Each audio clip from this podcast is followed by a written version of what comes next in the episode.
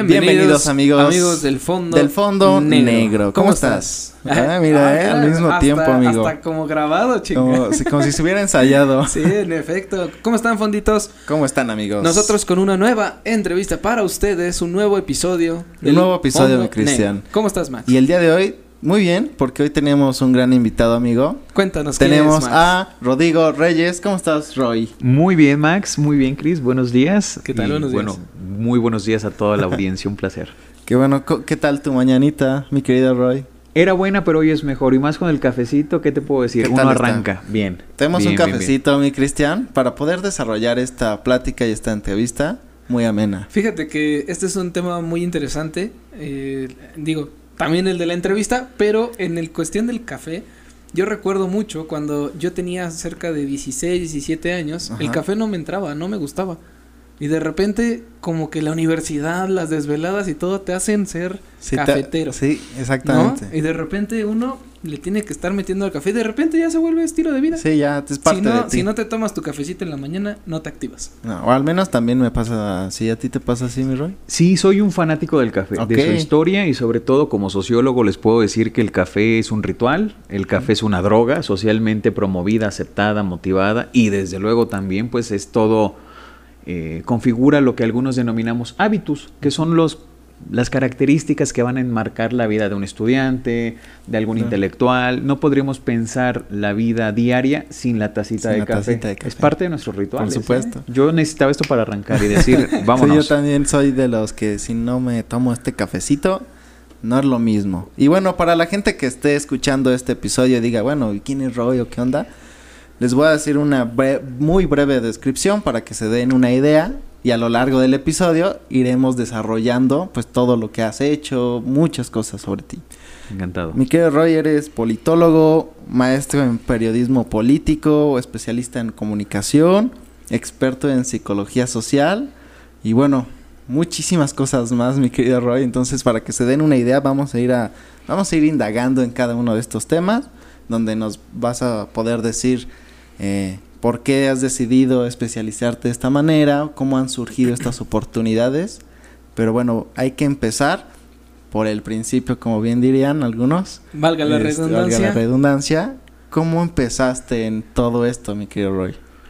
Cuéntanos ese Roy de chiquito que hacía, cómo era. Sí, en vez de ser este bombero, policía, yo quiero ser politólogo, ¿no? Sí, bueno, es un tema interesante. Primero, debo de anticiparles que Roy es el personaje. Ok, ¿cómo Yo soy Rodrigo Reyes Martínez, originario de Tasco de Alarcón Guerrero. Soy más guerrerense que el pozole verde y el mezcal. El buen Tasco. Orgullosamente guerrerense.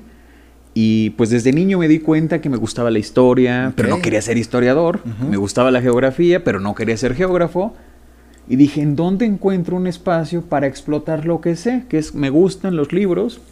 Desde que muere mi padre, la vida me presenta varios caminos y tomo los, los libros, ¿no? Entonces siempre buscando eh, participar en charlas de mayores, con temas que podrían ser de interés, siempre muy cercano a gente que vivía de temas de públicos, políticos, y ahí me fui encaminando, encaminando hasta que llego a la decisión de encontrar en ciencia política ese espacio en donde no eres abogado, no eres sociólogo, no eres historiador, no eres este internacionalista, pero es un gran surtido rico que a mí me permitió conocer una maravillosa disciplina, ejercerla y vivir de ella.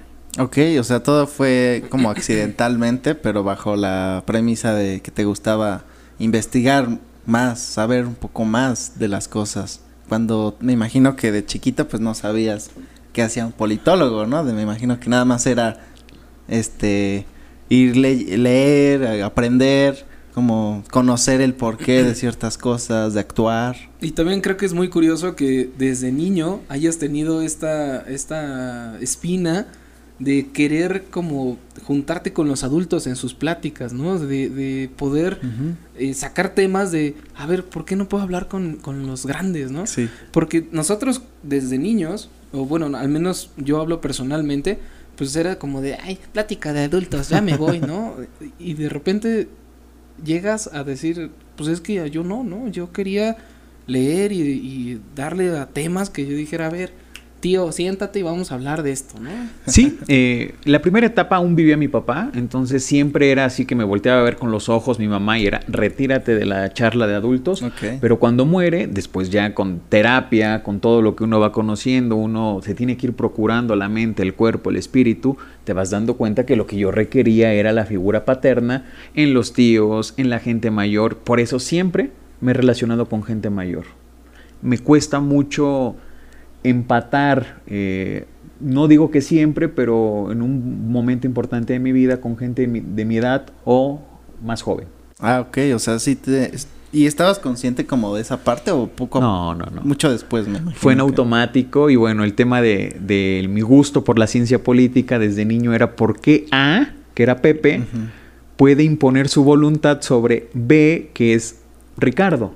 Ya después llegaría Max Weber, ya después llegaría a John Kenneth Galbraith, después llegaría a los grandes teóricos del poder y, me- y entendería que es dominación. Pero de niño yo decía, ¿por qué él puede imponerse sobre el otro y lo manda a la tienda? ¿Por qué no hay resistencia de él? Después entendería que es la base de la sociología y de las relaciones humanas, el poder, la dominación. Entonces, eh, eh, empiezas a, a tener como este interés de, de niño por acercarte con los grandes. eh, pasando ya a un nivel un poco más adelantado, eh, decides, ya sabías qué estudiar en la prepa más o menos, o cómo fue el primer acercamiento a la licenciatura en este caso. En la carrera, ¿no? Porque la prepa es, según yo, es igual. En la prepa yo era un caos. O ¿Ah, sea, nunca, siempre fui el estudiante modelo de kinder a primer semestre de preparatoria y después digo, rompo con eso. Y me hice un caos. Ah, te hiciste travieso. Reprobé materias, pasé algunas con eh, de panzazo, fui rebelde. Dejé un año de estudiar, era necesario. Yo quería ser poeta en alguna etapa de mi vida. Después quise ser chef hasta que me di cuenta que eran gustos. Hoy cocino, me gusta mucho la poesía, escribo un poco, leo más, desde luego, pero la, la- la carrera llega por esa indefinición de decir, me gusta mucho el área social, pero no, no de manera concreta alguna de las grandes áreas, ¿no? Como derecho. Entonces, por eso me meto a estudiar ciencia política. Órale. Y en la UNAM, En la UNAM. ¿Hiciste examen? ¿Quedaste? ¿Cómo fue el proceso? El primer examen que hice me quedé a muy pocos puntos, pero no pasé. No pasaste. Realmente llevaba un poco de resaca, eh, me, sentía, me sentía muy, muy confiado, Ajá. pero me di cuenta que la distancia entre lo que había aprendido yo en la preparatoria en Guerrero frente a lo que estaban viviendo gente del CCH, de la prepa, era, pues O era, sea, tú- era abismal. ¿Tú estabas todavía viviendo en Guerrero? Dices, hago el examen a la UNAM. Todavía vivías en Guerrero. Todavía vivía en Guerrero. Este, No pasas. ¿Y qué haces? Pues lloro un rato, mi madre, que es mi gran consejera en tiempos de guerra y de paz, me dice, tienes de dos, o te frustras y te quedas en el pueblo, o le echas ganas y haces algo interesante de tu vida. Me preparé, Órale. me apliqué en materias que no era to- totalmente sólido, regreso a hacer el examen meses después, hay dos grandes eh, ofertas, digamos, lo que la UNAM te pone, una es a principios de año y otra es a mitad del, del año, y entro. Vuelves a aplicar y entras. Ya, pues ya me lo sabía, ¿no? Dije, ya es la segunda vez, entonces, no, sí, sí entré. Entonces entras y que ya te, te vas a vivir a la ciudad o cómo estuvo. Me voy a vivir a la ciudad, yo de provincia, veía el metro y le hacía la parada. No, no es cierto, pero realmente sí fue Sí, un, un shock, ¿no? un shock, ¿no? El primer invierno que pasé, yo estaba muy triste, aún no entraba yo a estudiar la teoría de los climas, la melancolía, el hecho de sentirte solo, sin tu tribu, sin la gente que te arropa, sin tus hábitos. Le hablo a mi mamá y digo, me quiero regresar. Me dijo, adelante, hijo. Solamente que te pido que ubiques que gente como Felipe Calderón, que estaba en ese momento en boga, de Michoacán, se fue a estudiar a Ciudad de México. Y si él pudo, qué triste que tú no puedas. ¡Pum! Primer golpe a mi ego. O sea, fue un golpe muy fuerte, pero que también te impulsó a decir, sí puedo, ¿no? Sí puedo. Ok. Bueno, esta parte de, de la familia cuando te apoya, pero también como que te jala es muy importante, ¿no? Porque no solamente te, te dice, pues haz lo que quieras, sino como que te reta de cierta manera en la que sabe tus capacidades y confía Y creo que esa parte también hace que tú confíes en ti, ¿no? Sí, es algo bien interesante que yo se lo debo a mi madre y a quien le hago un reconocimiento público. Ese efecto Pygmalion. El efecto Pygmalion es tú eres lo que creen otros que tú eres. Esa es la base de, de una de las grandes teorías de psicología. Y se inspira en un mito griego en donde si tú crees, mejor dicho, si tú eres lo que otros dicen, es donde empiezas a construirte, porque siempre va a estar presente en nosotros el mal del impostor, el saber que probablemente puedes fallar, que no estás preparado totalmente, siempre hay esa incertidumbre. totalmente. Pero cuando tu gente, tu tribu, tu primer nicho, que es la familia, los amigos, la escuela, empiezan a decirte cómo te ven y eres receptivo y llevas trabajo en paralelo, te conviertes en eso. Entonces mi mamá me decía ciertas cosas, mi hermana, las mujeres de mi vida, que es mi tía Miriam, mi abuela Elba, Melina, mi hermana y mi madre, empezaron a construir eh, un discurso que con el tiempo eh, me ayudó a ir construyéndolo en la realidad. Es el efecto Pygmalion. Y yo le pido a la gente que tenga hijos, sobrinos o gente que quiere impregnar un poco de sí en ellos, cuiden su lenguaje, cuiden la forma en que se dirigen a ellos, porque el lenguaje construye realidades. Si tú le dices a un niño que es tonto, y se lo dicen sus referentes de autoridad como padres, va a ser muy fácil que el amiguito en la escuela le diga que es un tonto y con el tiempo el niño se convierta en un tonto porque es un efecto Pygmalion a la inversa. Cuidado. Eso está muy interesante porque creo que todos conocemos casos así, ¿no? En los que eh, los niños o ya hoy señores o, adultos o chavos, lo que sea, eh, tienen esta parte y creo que es bien importante como focalizar eso y, poner mucha atención, ¿no? A cómo nos dirigimos de repente con los menores, porque bien, como bien dices, va, es una formación que si bien puede ser para algo bueno, pues también podría ser totalmente lo contrario, ¿no? Destruye autoestimas. Tú le puedes decir al niño, cometiste una tontería. Y en ese entendido no tiene por qué el niño entenderse como alguien incapaz. Todos nos equivocamos, todos tenemos errores. Pero si le empiezas al niño a cultivar en su cerebro una serie de, elementos, de categorías, tonto, incapaz, ese niño lo va a hacer. Porque está en el momento en donde empieza a definir o a construir su personalidad. Recordemos que el ser humano como ente social lo vamos a denominar persona. La persona tiene carácter y temperamento y va construyendo su personalidad. Dice Freud que va del día 1 a los 9 años. Entonces, ¿qué estamos haciendo con nuestros hijos, con nuestros sobrinos, con nuestra sociedad al momento de, dejar que otros empiecen a modelar a este pequeño niño, ¿no? Entonces el día de mañana tenemos un psicópata, tenemos un patán, tenemos eh, gente echada para adelante, todo por la forma en que se fueron concebidos a través de las palabras. Por eso para mí es tan importante la comunicación. Y las palabras. por ejemplo, en este, en este momento, eh, suponiendo que tú de niño no tuviste este efecto Pygmalion, es el que, el que mencionabas, eh, ¿cómo, ¿cómo, haces para que ese efecto surja ahora sí que eh, después de que ya prácticamente tienes una edad donde ya eres probablemente tonto, ya eres patán, o ya, ¿cómo cambias sí, esa? Sí, que ya estás formado, ¿no? ¿Cómo cambias esa, esa, ajá, como ya estás formado, cómo lo haces para transformarlo, no? Afortunadamente lo tuve, y recuerdo una anécdota que regreso de sexto año de primaria, lugar común, todos tienen papá, llego y le digo a mi mamá, oye, es que me dicen que no tengo papá, y mi mamá se agacha, me agarra y me dice, a falta de padre tienes mucha madre, y ahí empieza ella a construir un relato. ¿Qué quiero decir? Estamos ante dos posturas importantísimas. Freud, infancia es destino. Tiendes a repetir lo que en tu infancia se mostró. Si tienes un padre alcohólico, dice Freud que lo más seguro es que repitas esos patrones. Ah, pero yo no soy freudiano en eso.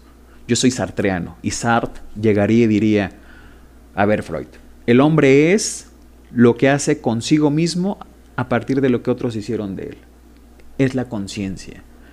¿Cómo liberas la conciencia? Con reflexión, con lectura, con experiencias, con heridas, con traumas, pero asimilados, entendiendo que la vida es eso.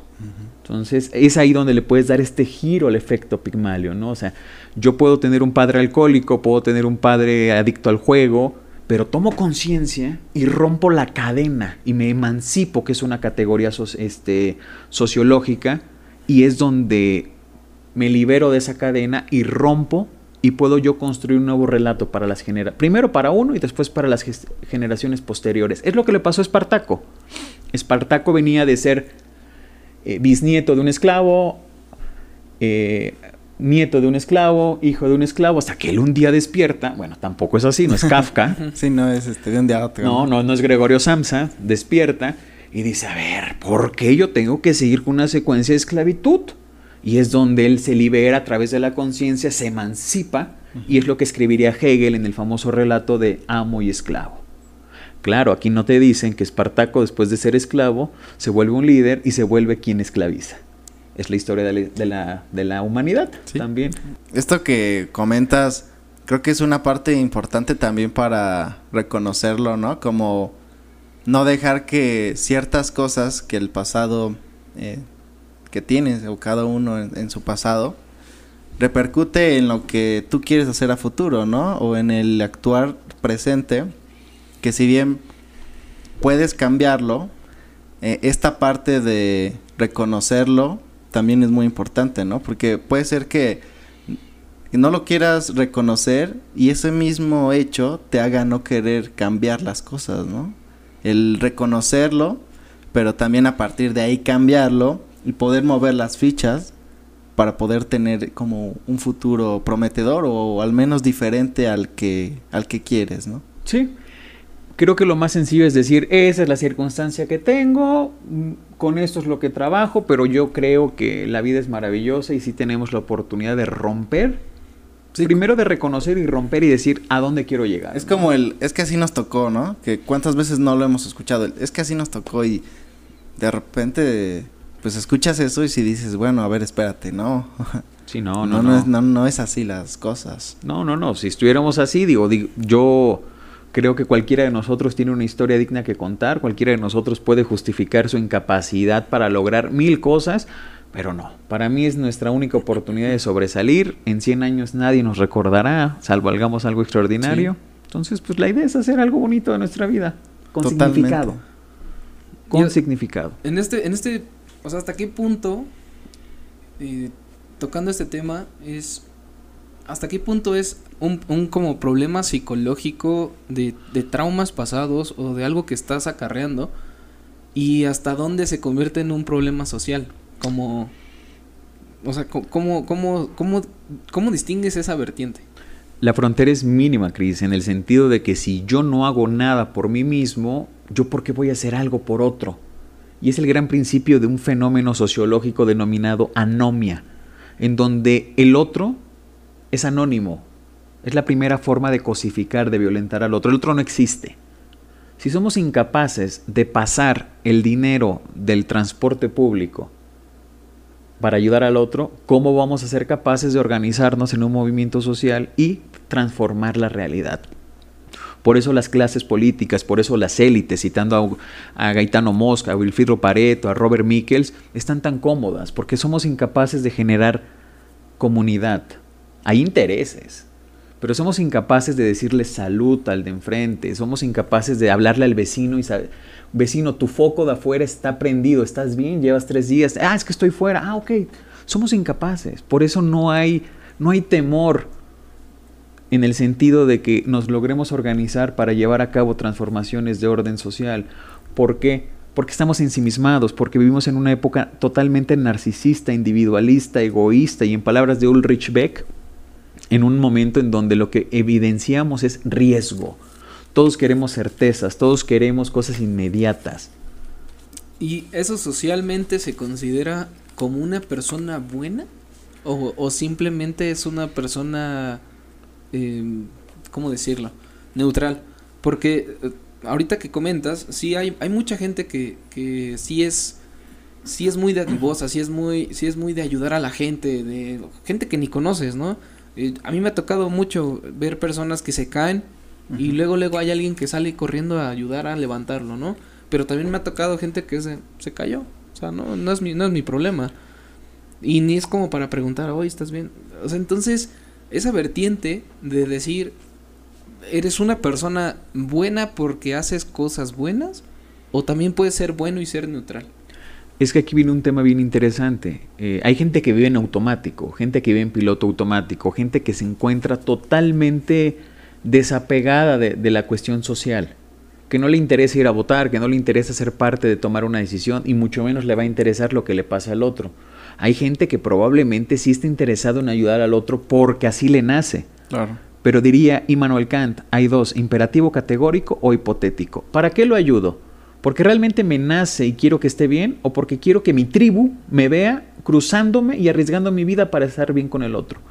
Ahí viene un tema de valor instrumental y un valor, eh, digámoslo, muchísimo más humano. Sí, que también puede ser como el contarte tú la, la, historia de, ah, ya lo ayudé, me siento bien, ¿no? Es como cuando das limosna, Maxi, que haces que hasta los cinco pesos que pones en la iglesia suenen, aquí estoy, ¿no? Frente a mi tribu, que esa es una de las grandes teorías que yo sostengo en, mis, en, en la forma en que me gano la vida, en el relato que cuento para el mundo, que no es otra cosa que Néstor García Canclini hablando de las tribus. En mi tribu quiero que me vean como alguien dadivoso, uh -huh. alguien que puede desprenderse pero que tengo que hacer ruido para que me vean, ¿no? Sí. Porque entonces soy incapaz, porque entonces no tiene de, no sirve de nada mi buena voluntad, porque nadie la ve. Sí, en el momento, en lo individual, donde nadie te ve, ahí sí no, ahí es diferente, ¿no? Sí, sí, no falta el, no falta el vato que viene con la chava que acaba de conocer o que va en el coche Ajá. y pasa la gente y, ay, sí, ten 10 pesos, ¿no? Soy súper generoso, cuando a lo mejor y individualmente, pues eres una mierda, ¿no? Totalmente. Sí, sí, total, o sea, puede, eso sucede mucho y creo que lo podemos ver justamente cuando empiezas a salir con alguien, ves cómo esa persona es diferente, ¿no?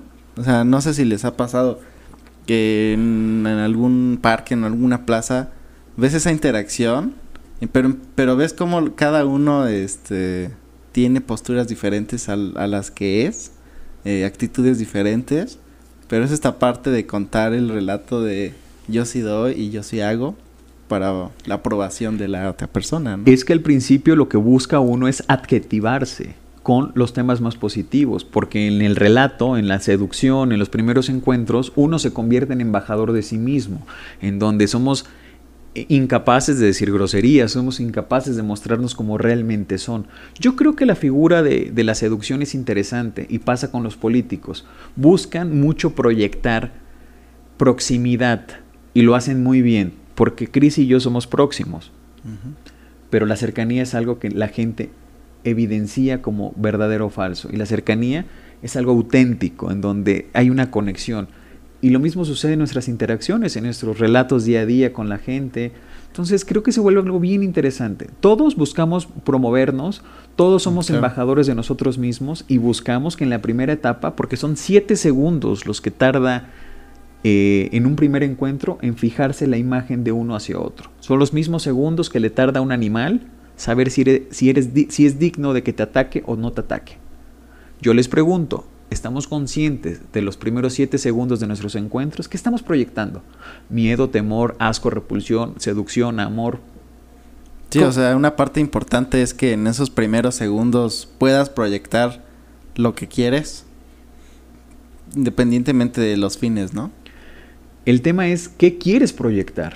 ¿Cómo quieres bueno, que primero te vean los otros? Primero tener, a lo mejor eso estaría bien contemplar, ¿no? Primero saber qué quieres, que cómo quieres que te vean y ahí ya de ahí partir a cómo te van a ver en esos primeros segundos, ¿no? Sí, de hecho, una metodología que yo tengo para la gente que me da la confianza y me permite contribuir a su proyecto es cómo me veo yo virtudes y defectos, o si somos muy orientados a la psicología de Carl Jung, luces y sombras. De ahí la siguiente pregunta es, ¿cómo creo que los otros me ven? Y después hacemos un ejercicio bien interesante, Chris y Max, en el sentido de, le pregunto a cinco familiares, a cinco amigos, a cinco personas que colaboran o que están en contacto contigo y a cinco desconocidos pero que te van a ver en un solo instante, ¿qué generas en ellos? Se, se, cruza esta información y es donde nos va a dar algo bien importante. La imagen que tú tienes de ti mismo, la que tú crees que otros tienen de ti y la que verdaderamente tienes. A partir de esa imagen se empieza a construir algo bien relevante, que es el arquetipo. El arquetipo es el modelo con el que tú vas a dirigir tu vida. Si tú me dices un Andrés Manuel, tiene el arquetipo del justiciero, del rebelde y del gobernante. Si tú me dices un eh, Enrique Peña Nieto, estuvo construido a través del arquetipo del seductor. Si tú me dices Rodrigo Reyes Martínez o Roy, está construido a partir del arquetipo del mago, del consejero. Todos tenemos un arquetipo y nos ayuda mucho para posicionar nuestro relato en un México de más de 125 millones de personas que todos quieren subir en la pirámide social. Todos quieren algo de lo que tú tienes. Aquí también se remonta a un tema de probablemente perfección, porque dices, eh, los primeros siete segundos es lo que yo quiero que la gente eh, se lleve de mí o, tal vez... La primera impresión. La primera impresión. Pero este, este tema creo yo que es eh, psicológico completamente porque todos tienden a, híjole, me va a conocer, no quiero que conozca mis defectos, no quiero que conozca lo peor de mí. Mis siete segundos son de perfección. Tengo que estar bien atento, tengo que estar... No puedo decir, por ejemplo, como dices, groserías, no puedo, este, no sé, en, cuestiones, este, pues, sociales, que estoy saliendo con una mujer, en los primeros siete segundos no puedo voltear a ver a otra. ¿Me explico? Ese tipo de cuestiones que al final las, las vas como, como juntando hasta, hasta que vas como generando esta persona que quieres que ellas, ellas o ellos noten y digan, pues es, es pues buen muchacho, es una buena persona, ¿no? Sí, pero hay algo bien interesante, Cris. En estos primeros siete segundos no puedes engañar al cerebro del otro. En, los en estos primeros siete segundos estamos hablando del inconsciente, de lo que entra en automático. Por más que tú te quieras sentar erguido, la vista hacia el frente, el torso, digámoslo, derechito, en una posición de alfa, ganando espacio, ¿no? O hay muchas formas de asesorar en estos temas pero los siete segundos son en automático. Entra nuestro cerebro reptiliano, entra nuestro cerebro de sobrevivencia, de supervivencia, y no podemos engañarlo. O sea, esos siete segundos son los siete segundos en donde eh, una parte del cerebro que no controlamos va a salir y va a decir si, sí o no. Si sí o no. Y claro, con el paso del tiempo podemos reafirmar, dar este golpe de timón, equilibrar ajustar esta percepción. ¿Por qué? Porque tampoco digamos que es una imagen que quede eh, perpetua, pero sí influye mucho, sí influye mucho. Okay. O sea, sí se, sí se puede modificar, ¿no? Puedes irlo transformando, que no es de un día a otro, pero sí puedes irlo modificando, ¿no? ¿Cómo se va modificando? Con experiencias, con ciertos elementos que generen eh, un poquito de estrés, de químicos como endorfina, como este ciertos con ciertos elementos que hagan un shock en la en, el, en la psicología del otro. Es donde tú puedes ir modificando ciertas cosas, ¿no? Ok. Nunca, nunca hemos tenido un experto en esto, así que este, me atrevo a, a, preguntar.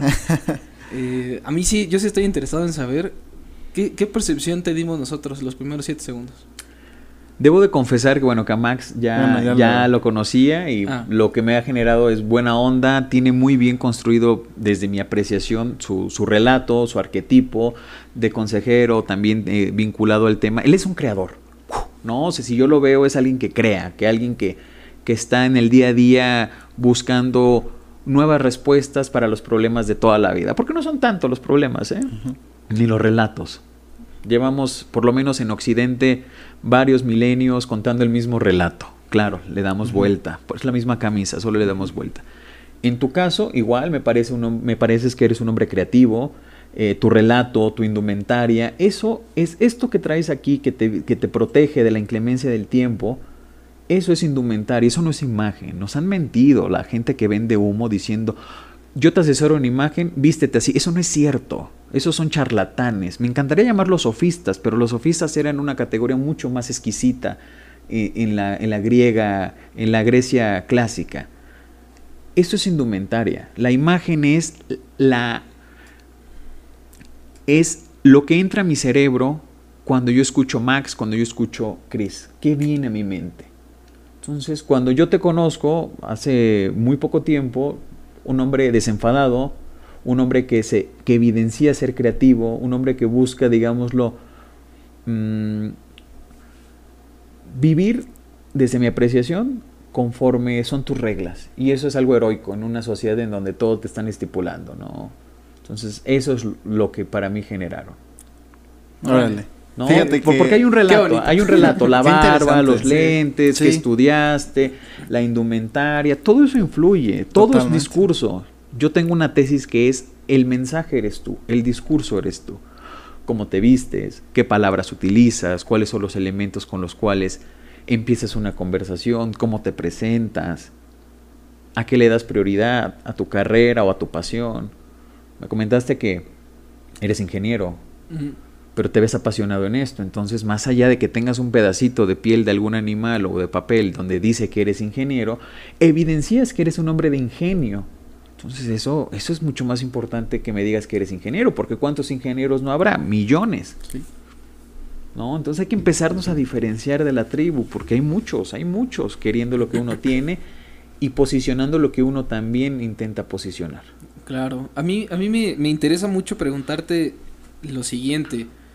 Eh, tener esta carrera de, politólogo debía haber generado mucha controversia a la gente, porque eh, nosotros como ciudadanos nos, nos proyectamos o nos, dedicamos a lo mejor a echarle tierra al que está arriba, ¿no? No es que no arreglan mis calles, es que no hay luz, es que hay más delincuencia, pero todo lo que salen a decir, cómo es la postura, cómo digo, todas estas señales que a lo mejor, y, lo digo como tal, una, una, persona que no le interesa ser eh, diferente, que le gusta ser normal, que vive, como dices, en automático, pero alguna vez te, te, te, sucedió esta parte de que te echaran a ti el pleito de por qué gracias a ti esta persona subió y, gracias a ti, él se, se, ve así como nosotros lo llegamos a ver. Sí, sí me ha pasado. Desde familia que me decía, ¿cómo estudias para, para políticos y para eso no se estudia? ¿No? ok. Me decían, ¿por qué no estudias para actuario? Salen y ganan tanto. Yo dije, bueno, a ver, Borges nunca encontró su trabajo en un periódico. Es que sueñas mucho, pues me encanta, o sea, yo me, tengo mis objetivos y voy hacia allá. Tenía un amigo que de manera siempre me decía, es que tú estudias para ayudarles a que sean ladrones, ¿no?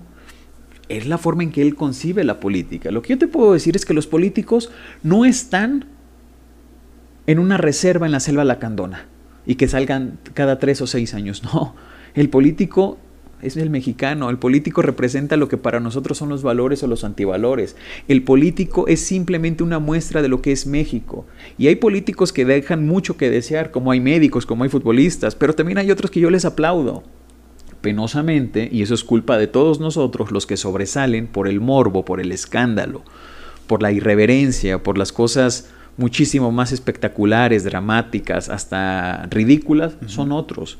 Pero hay gente valiosísima. Entonces, cuando yo me dedico a asesorar políticos, lo hago desde una óptica totalmente ancestral.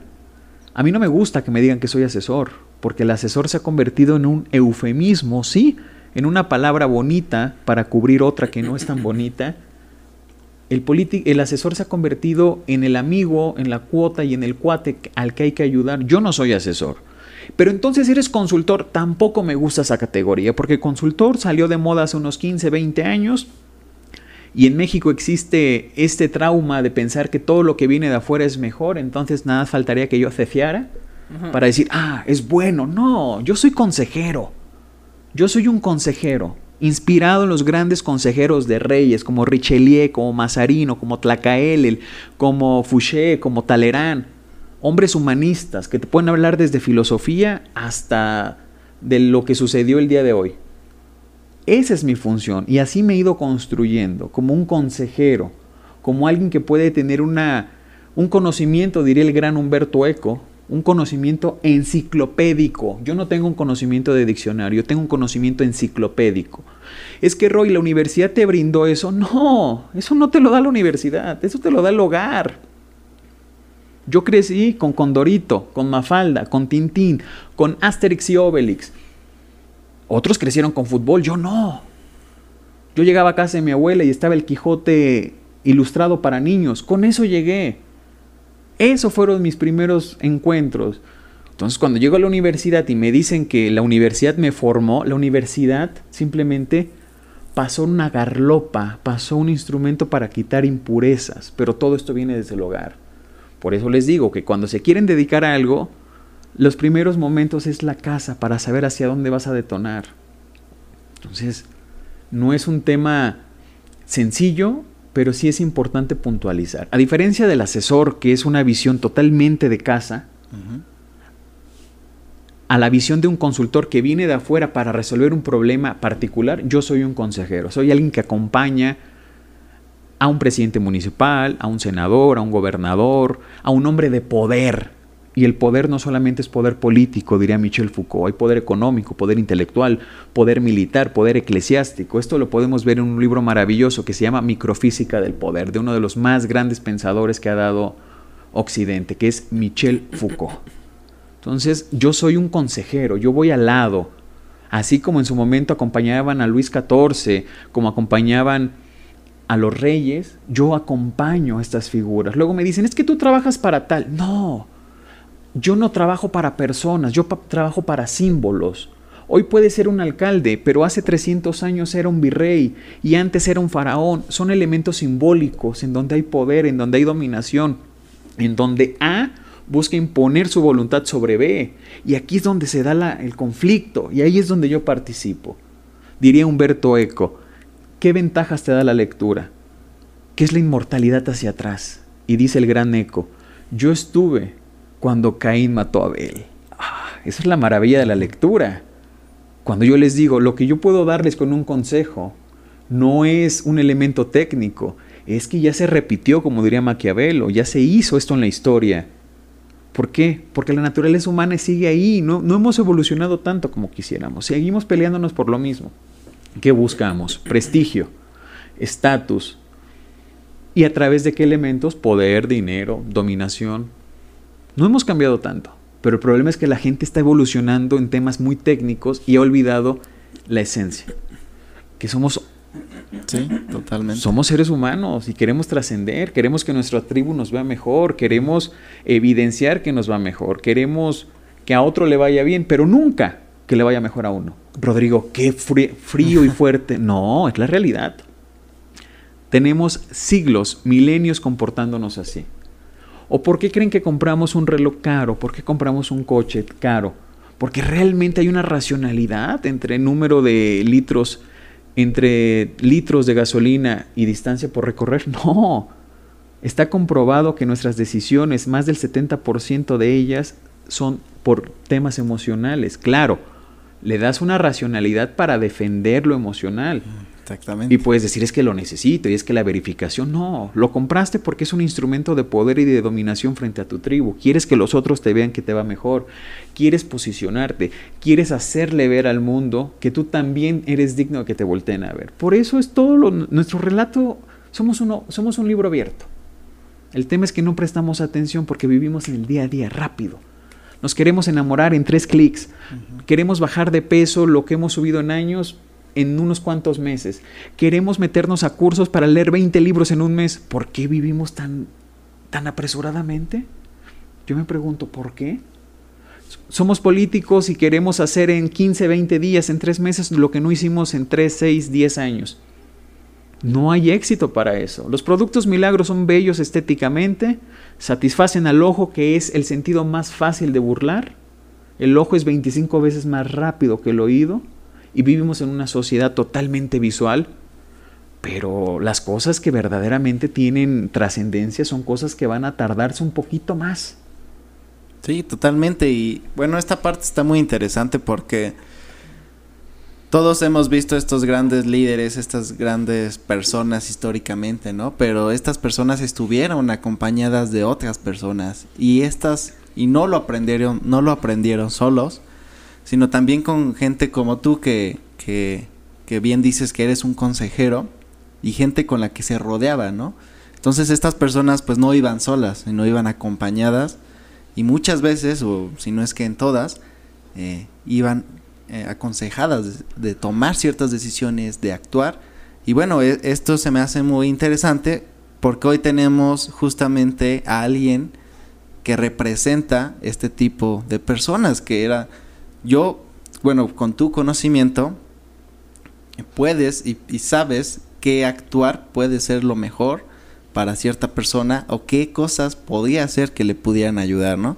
Todo contemplando el esquema de, de lo que quisiera, ¿no? Depende de los objetivos o necesidades que, que tenga esa persona. Entonces me hace muy interesante esto que nos estás platicando, mi querido Roy. Por ejemplo, todos ubicamos a Napoleón. El Corso, todos, todos. O sea, es un lugar común. Muchas veces ni sabemos que nació en Italia y que se consagró en Francia. pero todos ubicamos a Napoleón. Porque la historia, porque es un lugar común. Pero Napoleón no se hubiera entendido sin dos hombres, que ahí sí ya, digámoslo, la esfera del conocimiento empieza a hacerse mucho más eh, mm, reservada. Napoleón no hubiera crecido lo que creció, no hubiera tenido el impulso, no, no se hubieran dado estas circunstancias, uno, por su contexto, dos, por hombres que lo acompañaron, Joseph Fouché y Maurice Talleyrand. Sin ellos, no sé qué hubiera pasado con Napoleón. Napoleón es lo evidente, Napoleón es la letra mayúscula en Arial 18, negrita. Pero lo que se sostiene era también por dos grandes consejeros que tenía. Talerán, que era el hombre exquisito, el diplomático. Víctor Hugo lo llamaría el diablo cojo, ¿no? Por una dolencia desde niño. Pero era un exquisito. Y se decía que a él lo mandaba a operar a los, a los palacios. Okay. Y tenía Joseph Fouché, duque de Otranto. Un hombre hábil, que buscó romper la cadena histórica familiar y dijo, yo no voy a vender pescado, yo me voy a emancipar. Y se convirtió en un exquisito, se convirtió en un hombre que al día de hoy se le debe todo el sistema de pues de investigación, de policía, eh, podríamos hablar en otro programa sobre ellos, pero a él lo mandaba a trabajar, decía la historia, a los burdeles. Ahí estaba Napoleón segmentando mandaba a Talleyrand con ciertas audiencias a operar, a negociar, a influir, a persuadir y mandaba a Fouché a otras. No podría entenderse a Napoleón sin Joseph Fouché y sin Maurice de Talleyrand. Entonces los grandes hombres también tienen en dónde se sostienen, también tienen en dónde se soportan. No podría entenderse a los grandes tlatoanis, nosotros como herederos del pasado prehispánico, sin una figura importante, imponente y trascendental. Tlacaelel, el gran consejero de los tlatoanis. Yo les pregunto, ¿realmente podrían entenderse los grandes hombres sin los grandes asesores? No. Sin los grandes consejeros, no. Claro, hay consejeros muy perversos y tenemos una figura y un lugar común maravilloso que gracias a Disney nos lo ha hecho relatar, pero no es otra cosa que los cuentos de los, las mil y una noches. ¿Ubicamos todos a Aladín? Bueno, Aladín es un tema bien interesante porque es uno de los seis grandes arcos narrativos que tiene Occidente. Ahorita lo vamos a platicar. Ubicamos al sultán. Y el sultán tiene a un consejero que lo tiene preso a través del miedo, a través de ciertas inseguridades. Pues también existen ese tipo de consejeros, también existe ese tipo de asesor son las figuras. En este caso, Aladín, en el cuento de Aladín es Jafar. Jafar. Jafar, ¿no? Este personaje perverso, este, esta construcción de una imagen perversa de quienes nos dedicamos a decir por dónde pueden ir. Esa es nuestra función. Pero existen estos, los consejeros eh, bajo el esquema de un Jafar, pero también los consejeros bajo, bajo el esquema de un tlacael. Eso es lo, bonito de, no digo profesión porque como tal no es una profesión, sino es una forma de vida, es un arte de quienes nos dedicamos a, a, aconsejar a quienes toman decisiones en su imagen, en su comunicación, en la estructura de sus equipos, en la forma en que se comportan, en las palabras, en la escenografía, porque todo es símbolo. Para mí todo es simbolismo, todo, todo, no existe algo que no sea un símbolo. Entonces es algo bien entretenido. Sí, y, además contemplar que pues también es una responsabilidad muy grande, ¿no? Porque creo que si decodificas los símbolos de una manera errónea, puedes también tener serios problemas, ¿no? Como, por ejemplo, esta parte de la responsabilidad, eh, ¿cómo la llevas tú a cabo? O sea, ¿cómo puedes evitar que decodificar algo de una, de otra manera represente a lo mejor en muchas, este, malas decisiones o en muchas circunstancias no planeadas? Cierto es que la estrategia, la planeación es algo que nos exige como profesionales de la vida política, pero hay algo que nunca va a ser sustituido, ¿eh? y es la intuición, es el olfato. Pareciera que hoy se está perdiendo porque los políticos le están apostando tanto a la demoscopía, tanto a la investigación, a la data, a la métrica, que están olvidando lo más importante, el olfato, la lectura de tu gente, ¿no? de cómo te contestan, de cuánto se tardan en mandarte un mensaje, de cómo están estructurando un discurso, de qué son, cuáles son los elementos que están componiendo su vida. Están perdiendo el olfato por la seguridad que da una encuesta, por la seguridad que da las métricas. Estamos perdiendo la estadística, ¿no? Entonces hay un olfato y en mi caso es un olfato desarrollado, pero también con el que, pues no sé si nací, pero me gusta mucho entender que yo tengo digámoslo, un gusto particular desde muy niño en el sentido de, involucrarme en estos temas, la intuición. Cuando hay una decisión importante, sí, se emplean instrumentos, pero es el olfato y la intuición lo que te va a decir, por aquí es, y te vas a equivocar siempre. El problema es que no te equivoques en lo mismo. El problema es que también observes. La cuestión es que estamos perdiendo la capacidad de observar porque estamos pegados a un celular, estamos pegados a ver qué está haciendo el otro, porque su vida pareciera que es mejor. Esa es la magia y la perversidad de las redes sociodigitales, que es un hombre correcto. Pero prestar atención, sus hábitos, sus consumos, todo eso nos puede ir adelantando mucho. Porque el problema que vive el político o el hombre de poder no es hacia afuera. Hacia afuera te van a pegar. Es indudable que donde estás, otros quieren estar. El problema es en política y en temas de, de dominación. El problema es adentro porque la manzana se pudre de adentro. Los problemas inician en casa. Es cuando no te das cuenta que tus compañeros, que tus colaboradores están cambiando de hábitos, que están utilizando otro discurso, que están empleando otras imágenes, que se están despegando de lo que en algún momento fue el objetivo que los hizo estar unidos. Pero estamos pendientes de afuera. ¿Y cuántos likes tengo? ¿Y cómo van las compartidas? No, fíjate en tu tribu, en tu clan. ¿Qué está pasando? ¿Cómo es posible que ya no lleguen a tiempo? Ya no hay disciplina, ya no hay liderazgo, solo hay jefatura y eso depende de lo que eres capaz o incapaz de dar. Esa es la magia. Y yo, cuando me dan la oportunidad, simplemente observo, ubico. Y no me importa si es Pepe, si es Juan, si es Carlos, son símbolos. Y todos representan arquetipos. El arquetipo del hijo consentido, el arquetipo del hijo que no te da orgullo presentar, pero que es necesario tener. ¿Dónde lo puedo ver? En el padrino ¿Quién es el orgullo del padrino? Michael Corleone. ¿Quién es el que dice este es un torpe, pero es mi hijo? Fredo. ¿Quién es al que le toca, pero sabe que es incapaz de hacerlo bien? Sony. Son arquetipos, por eso me emociono, porque son símbolos. Llevamos cinco mil, seis mil, siete mil años trabajando con arquetipos. Es que Rodrigo, ¿por qué le tienes tanta, tanta observas tanto a ese personaje, porque no me importa cómo se llama, pero él representa esa cadena en donde se va a romper el equipo y él va a buscar hacer su equipo. Porque trae intereses, porque ya evidenció. ¿Se acuerdan en El Padrino? Cuando está el turco con, con, Vito y le dice, hay que meternos al negocio de las drogas. Y él dice, no. Pero en eso Sony se avienta y dice, oye. Y dijo el turco, oh, al papá no le interesa, pero al hijo sí. ¿Cuál es la siguiente jugada en el tablero? Quitar al papá. Sí, por eso lo manda a matar. Por eso lo manda a matar. ¿Y qué dice el padrino? ¿Qué te pasa? ¿Esa mujer te está pudriendo el cerebro? Le dice a su hijo. Nunca me vuelvas a interrumpir, sobre todo, nunca dejes que los demás piensen, sepan cómo piensas en realidad.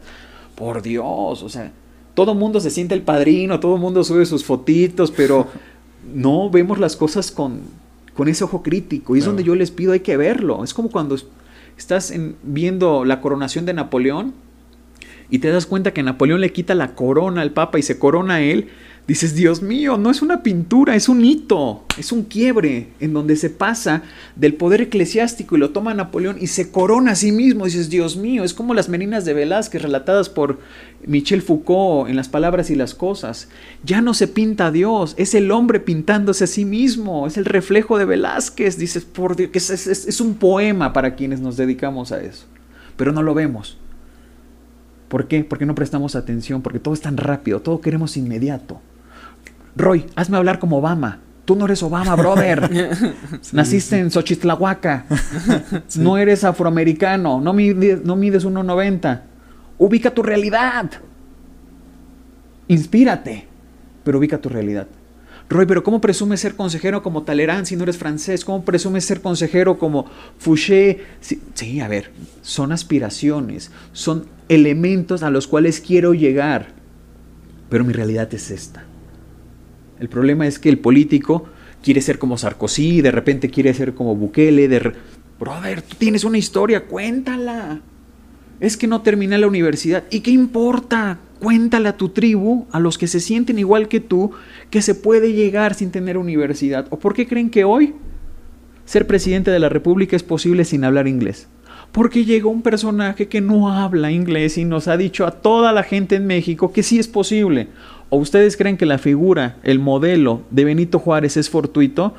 Es el gran relato de que un pastorcito de ovejas o de cabras pudo ser presidente de la República. Esa es la magia de los relatos, de los mitos. Por Dios, son instrumentos de dominación, de, de persuasión, de comunicación. Pero no lo vemos. No lo vemos. Y creo que muy, una parte importante es que el poderlo ver hace que tengas también ya un paso muy adelantado, ¿no? Es decir, eh, podemos estar bajo la... Todos querer cierto puesto, cierta cosa, ¿no? Pero el hecho de conocer estos, eh, bueno, la historia, conocer todos estos detalles, también te da un paso adelante sobre muchas cosas. Me imagino que a ti te ha pasado en algunos momentos en los que gracias a este conocimiento ya puedes predecir que puede incluso pasar, ¿no? Claro, la vida puede dar ciertas vueltas, pero ya sabes al menos un, como que esperar un posible un resultado muy acercado a lo que tal vez pase. Me sucede Max Chris muy sencillo. Me invita a colaborar cualquier persona no sé un ayuntamiento. Y hay euforia. Hay euforia porque se va a llegar a gobernar porque digámoslo hay expectativas, hay mucho químico. El liderazgo son químicos. Y si les interesa eso, lean el libro de Simón Sinek, sociólogo canadiense, que dice, los líderes comen al final. El liderazgo es la generación de químicos, ETSO, endorfina, dopamina, oxitocina y serotonina. ¿Y cuál es el enemigo del liderazgo? ¿Cuál creen que es ustedes? Otro químico, cortisol. Ok. Entonces, a mí me toca verlos y yo los observo y he estado en muchos lugares y aparte de tener un conocimiento empírico, hay un conocimiento ancestral de todo esto. El primer rompimiento de un equipo es cuando designas en dónde va a estar A, B y C. Aunque a le vaya muy bien, el hecho de que sepa que B va a tener un cargo importante, empieza a haber rompimiento. Tienes que ver las caras, tienes que citarlos. Es lo que hacían los reyes antes. Platicaban con ellos en lo individual. Veían hábitos, si le ponían sal a la sopa antes de probarla. Este hombre no me sirve para tomar decisiones porque está tomando una sin medir. ¿Cómo se atreve a ponerle sal a una sopa sin probarla? Sí. no, este hombre me sirve en otro campo. Y ya de repente que ya los ubicas en lo individual, lo que hacían los reyes, los buenos reyes, porque había unos muy ineptos, era congregarlos. Y se daba cuenta cómo A, que había criticado a B, juntos se adoraban. Dices, ah, ahí hay tensión, ahí hay, ahí hay algo ficticio, ahí hay algo que no es cierto. Y él anotaba a partir de conocer a tu gente, es la manera en que tú vas a poder frenar posibles conjuras, intrigas, porque repito, la manzana se pudre de adentro. Es que es más fácil que te reclamen 50 centavos que no les diste frente a 9,50 que les diste, porque hay algo que se llama eh, factor humano, emoción, aspiración, expectativa. Hay gente que lo que quiere es el papelito que, dice, que diga Rodrigo Reyes Martínez, director. ¿Por qué? Porque hay gente que tiene la necesidad de recibir eso. Hay otros que quieren otras cosas. Por eso lo primero que tiene que hacer el jefe de un equipo es sentarlos y platicar con ellos. ¿Qué quieres, Max? ¿Quieres crecimiento económico, material, profesional o quieres crecimiento político? Son pistas distintas, ¿eh? ¿Qué quieres, Cris? ¿Hacia dónde te ves? Pero no, Creemos que el CRIS que inició conmigo en la campaña va a ser el mismo que va a terminar la administración y no es cierto. tienes aspiraciones, tienes gustos, tienes fobias, tienes traumas, tienes todo un bagaje que está contigo acelerando o frenando tu actitud. Por eso, el liderazgo, el liderazgo es ver a tu gente, es saber qué quiere, qué no quiere, es ubicar qué palabras usa. Ah, mira, ya cambió de zapatos, él no se vestía así. Ay, y verdaderamente le alcanzará con lo que le doy. Porque son bonitos, costosos, pero no, vivimos rápido, express. Aquí hay que ver, este negocio es de observar, es observar, es ver códigos, conductas, horarios, disciplina, llega a tiempo, no llega a tiempo, responde, no responde. Y ahora es tan fácil encontrar esta manera de delatar. Somos como pulgarcito, vamos dejando muchos señuelos. A ver, ¿qué está publicando? Antes me contestaba inmediatamente, ahora veo que dice escribiendo y frena, escribiendo y frena. Ah, su mensaje ya no es totalmente sincero, está racionalizado, buscando agradarme. ¿Por qué me quiere agradar? ¿Porque realmente me quiere impactar a mí como Rodrigo o por lo que simbolizo? Y eso me recuerda una frase maravillosa de Lucrecia Borgia, que se acerca a su hermano César, la gran inspiración de Maquiavelo, y le dice, hermano, no quieren a nuestro padre, lo atacan mucho. Y dice, no, Lucrecia, contra nuestro Padre no tiene nada, al que atacan es al Papa. Hay que entender que en este mundo de política, de poder, de dominación, lo que se ataca es a los símbolos. Hoy, hoy nadie ataca a Andrés Manuel López Obrador, ataca al presidente de la República y a los intereses que representa. Ese es el negocio esa es la empresa que nos obliga a entender la política a través de los símbolos. ¿Por qué se vuelve una política dramática, una política espectacular? Porque la gente tiene 25 mil cosas más importantes que hacer que prestarte atención. Entonces, por eso todo el mundo saca su TikTok, por eso todo el mundo cree que es eh, influencer y todo, y, y te das cuenta que hay políticos que rompen y gente. O sea, hay una necesidad de cubrir espacios a partir de lo que otros creen que somos que lo que se necesita es frenar y decir quién soy, quién pretendo ser, cuál es mi arquetipo, cuál es mi modelo, cómo estoy constituido, qué tengo que sacar, qué tengo que exponer, con quién me tengo que relacionar, cómo me ven los otros, pero no, la gente no tiene tiempo, no quiere darse el tiempo para eso. Y creo que eso también representa un gran caos actual, ¿no? El hecho de que las redes sociales eh, son como este producto milagroso que te da resultados inmediatos, ¿no? Y justamente eso afecta en toda esta depresión que, que se vive actualmente, ¿no? El, el, las redes sociales pasan de, además de que han evolucionado demasiado rápido, pues te dan esta satisfacción inmediata, que si bien como algo que estabas comentando que me parece muy interesante es lo de la manzana, ¿no? Que todo se pude de adentro y, y justamente es que las redes sociales son el exterior, pues primero ver hacia adentro y poder tener este la satisfacción personal, ¿no? El, el, el núcleo, tenerlo vivo y no tener como toda esta falta de que aparentemente todo está bien, aparentemente hay algo, pero realmente no hay nada, ¿no? Vivimos en, el en uno de los momentos más caóticos en donde el ojo, ya lo decíamos, es 25 veces más rápido que el oído. Nos enamoramos por lo que vemos. Y ya Platón, en, la famosa, en su famoso texto de la República, capítulo 7, hablaba de la caverna. José Saramago dice que en la actual, bueno, en su momento, José Saramago, premio Nobel, eh, eh, eh, lusitano, señalaba que ahora vivimos nuevamente en una caverna, donde hay una serie de imágenes pero que no corresponden a la realidad. Hoy basta ver una foto y nos generamos una historia en paralelo. Es que está la fiesta de mis amigos y no estoy ahí, empiezas a generar una serie de... Esa es lo que perturba las redes sociales. Que una sola imagen nos permite construir una historia compleja, una historia en donde verdaderamente sale nuestro egoísmo, nuestro narcisismo, nuestra incapacidad de entender que la gente tiene vida más allá de uno. Ese es el peligro de las redes sociales. El peligro tiene muchas cosas positivas, las redes sociales, muchísimas, pero también es como una 45 cargada o un okay. bisturí. Puede salvarte la vida, pero también te puede te puede aniquilar. Las redes sociales representan un momento histórico en el sentido de que estamos más preocupados de qué hace el otro a diferencia de qué hacemos nosotros.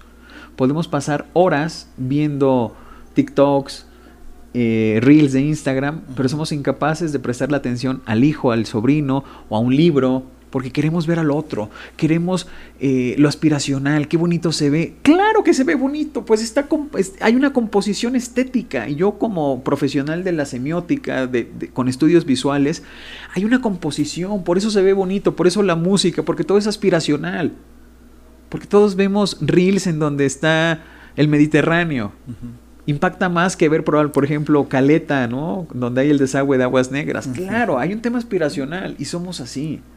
Las campañas de muchos políticos están construidas desde lo aspiracional. La propia campaña de Peña Nieto estuvo muy orientada a partir de los patrones, de ciertas conductas de lo que han sido tiendas departamentales como Palacio de Hierro. Es aspiracional, vivimos en un México aspiracional, pero un México aspiracional en donde no queremos hacer lo que nos toca para llegar a donde queremos. ¿no?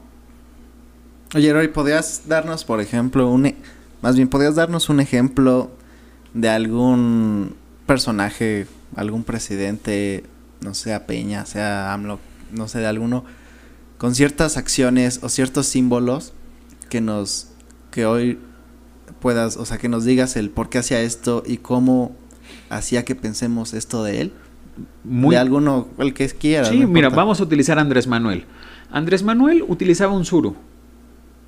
¿Por qué? Porque es un coche que en su momento conectaba con una clase, un grupo social al cual él encontraba como su nicho. Hoy el Suru está descontinuado.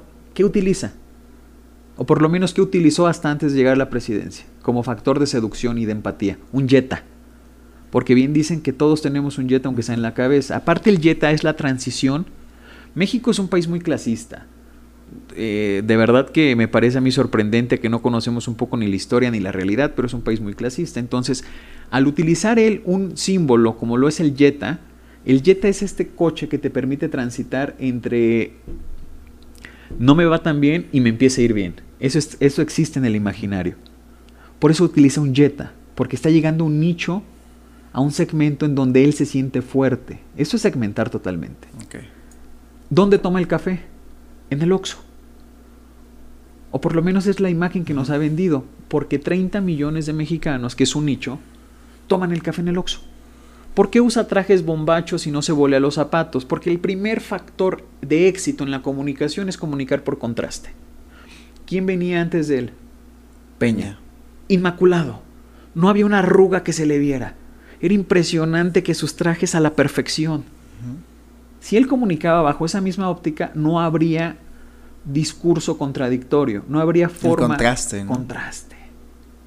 Entonces él utiliza trajes holgaditos, zapatos sucios, o por lo menos no tan cuidados como otro, en donde muchos de nosotros nos identificamos con él y decimos, ah, yo que compro mi café también en el Oxxo, también lo hace el presidente. somos parecidos, somos iguales.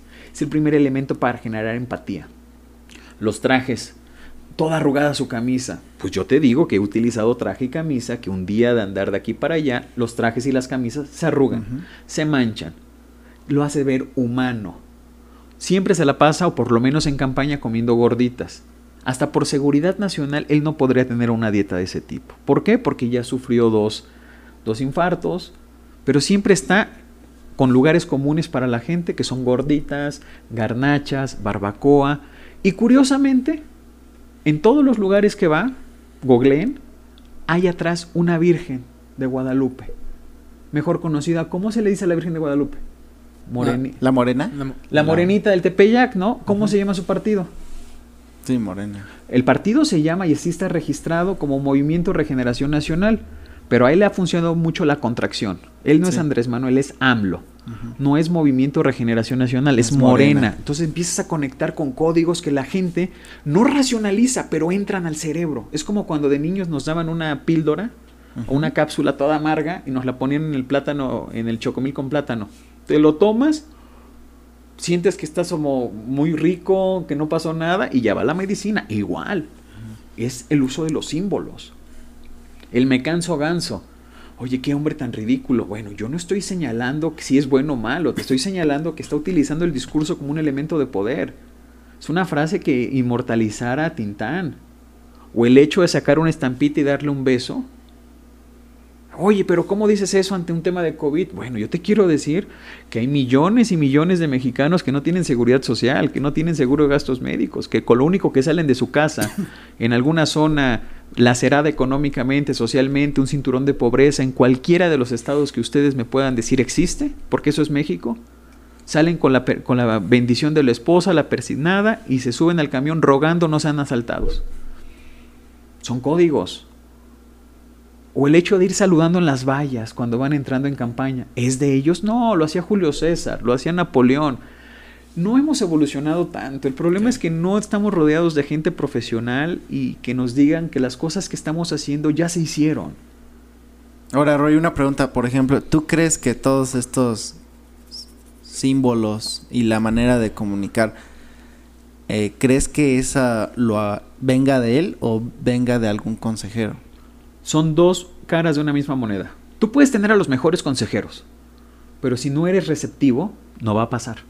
Okay. Pero si tienes a gente que le gire la piedra o le suba agua al tinaco, como digo luego, y tú eres receptivo y dices, ok, yo sé hacer esto, esto y esto, y me dejo aconsejar, vamos a hacerlo, se vuelve algo mágico. Esa es la magia de, este, de esto a lo que yo me dedico. O sea, tiene que tanto el consejero como el que va a ser aconsejado tiene que tener esta sincronía. Porque puedes tener a los mejores productores, a los mejores guionistas, puedes tener a Campbell, el padre de los grandes guionistas, al mitólogo más famoso de Occidente. Es más, a Robert Graves, que tiene sus famosos libros, ¿no? Mitos hebreos, mitos griegos. Pero si no eres receptivo, no va a pasar. Y se va a ver, aunque tengas un producto de la más alta calidad, se va a ver el surcido, se va a ver lo falso. Cuando eres receptivo y dices, guau, me aviento, lo hago, lo hacemos. Con un equipo haces magia. Y te lo pregunto porque no sé si te ha pasado que le digas a alguien, oye, esto, haz esto, esto, esto, pero que te diga no, o no quiero hacerlo, o, o que te diga, no, es que así no es porque tal. O sea, que no exista esta... Sí, sí, sí sucede. Y aquí el tema es de que pues uno entiende que también son formas de trabajar, de racionalizar, de entender este la realidad. Okay. Oye, Roy, ¿en alguna experiencia que nos quisieras compartir de que, no sé, una de las experiencias, pues no negativas, más bien que te costó mucho trabajo sacar adelante? Y si nos pudieras ahí como medio, este, digo, si se puede contestar la misma pregunta con también, este, con algún conocido que hayas trabajado y todo, que, hayas ayudado a, a generar esta parte, este, y obviamente, pues también conectando con la, con la pregunta anterior, ¿no? Claro. Evito dar nombres porque es parte, digámoslo, de, de, mi protocolo de vida, de, de los valores que, que, rigen mi actuar, porque tanto ellos me dan seguridad como yo también se las doy, pero les platico que el primer gran problema que, a lo que yo me presento es que el otro logre comprender y, y, e interiorizar lo que hago. Es que no entiendo. ¿Asesoras? No entiendo. Entonces, ¿cómo? O sea, ¿haces discursos? Entonces, ¿capacitas? Y les digo, no, no, no, yo soy como un seguro. Yo no, tú no me tienes que tener diario, pero el día que chocas, ahí está, el seguro. Tú no me tienes que tener diario. Mi presencia no, no, no se necesita diaria, pero estoy acompañándote. Cuando necesites, ahí estoy. Y es más, ni siquiera es cuando me necesites. Yo estoy viendo todo. Dependiendo los marcos conceptuales y la, la forma de entender la realidad de la gente, utilizo a veces esta metáfora o esta eh, forma de comunicar que es muy ilustrativa. Tú eres el delantero. Tienes a tu coordinador de asesores, tienes a la gente que está haciendo que las cosas sucedan, que sería el tu caferretti. Yo soy Miguel Mejía Barón, arriba, observando. El tú que está enfocado en la jugada, en lo inmediato. Tú estás enfocado en el balón. Yo estoy enfocado en ver a la porra que ya está con un petardo. Yo estoy enfocado en estar viendo que ya está calentando el 9 y nunca calienta. Ya estoy viendo que está amenaza de lluvia. Y si fuera un bosque, tú vas enfocado en caminar, que no te vayan pegando las ramas. Yo estoy arriba observando que viene una, una tormenta, que probablemente se acerca un animal. Esa es mi función. Cuando logran darme la oportunidad y exponerles cómo les puedo ayudar, se hace cosas majestuosas. El primer problema al que me enfrento es eso, que a veces no, no se logra concretar eh, cuál es la función de un consejero. Segundo, los equipos. Me enfrento a que los equipos pues vienen de años, hay, hay complicidades, hay intereses, hay, hay una cofradía. Una cofradía se va a distinguir de una organización por los valores o los antivalores que te unen. Entonces yo llego y digo, a ver, yo aquí soy simplemente un colaborador, un personaje externo que lo que viene es ayudar al proyecto y a ayudar a, quien lo encabeza, no hay más. Y siempre les digo, saco mi. Yo voto en la sección 2157 de Tasco Alarcón Guerrero, le hace, no me interesa ser regidor, no me interesa ser diputado, yo disfruto mucho, mucho mi trabajo en la sombra, siempre atrás, orientando, cuidando, porque también me analicé y me di cuenta que mi humor, que mi temperamento, que mi carácter no me da para ser político en primera línea. No me da. ¿Y te gustaría? Hoy no. ¿Mm? Hoy no. No sé mañana porque la vida es incierta, pero hoy no. Yo disfruto mucho estar atrás, colaborar, darme cuenta cuando el discurso sale y se arenga y se aplaude y lo veo potente y cuando me da la oportunidad de iniciar el relato y veo ciertas áreas de oportunidad y con trabajo, dedicación, esfuerzo veo cambios, digo, wow, aplaudo y me emociono. ¿Y te sigues emocionando? Claro, Mick Jagger después de más de 50 años se sigue emocionando. Somos seres humanos, claro que me emociono. Esto es mi, mi negocio, esto es mi pasión, esta es mi forma de vida. Le he robado tiempo a mi madre, a mi sobrino Mauricio, a mi familia, a las personas que me han dado la oportunidad de estar en mi vida y yo en la de ellas por esto. Entonces tengo que asumirlo. Me encanta lo que hago, me encanta, me fascina. Claro, lo hago con estrategia, entonces pasa de ser un hobby y se convierte en una profesión. Oye, Roy, una, duda.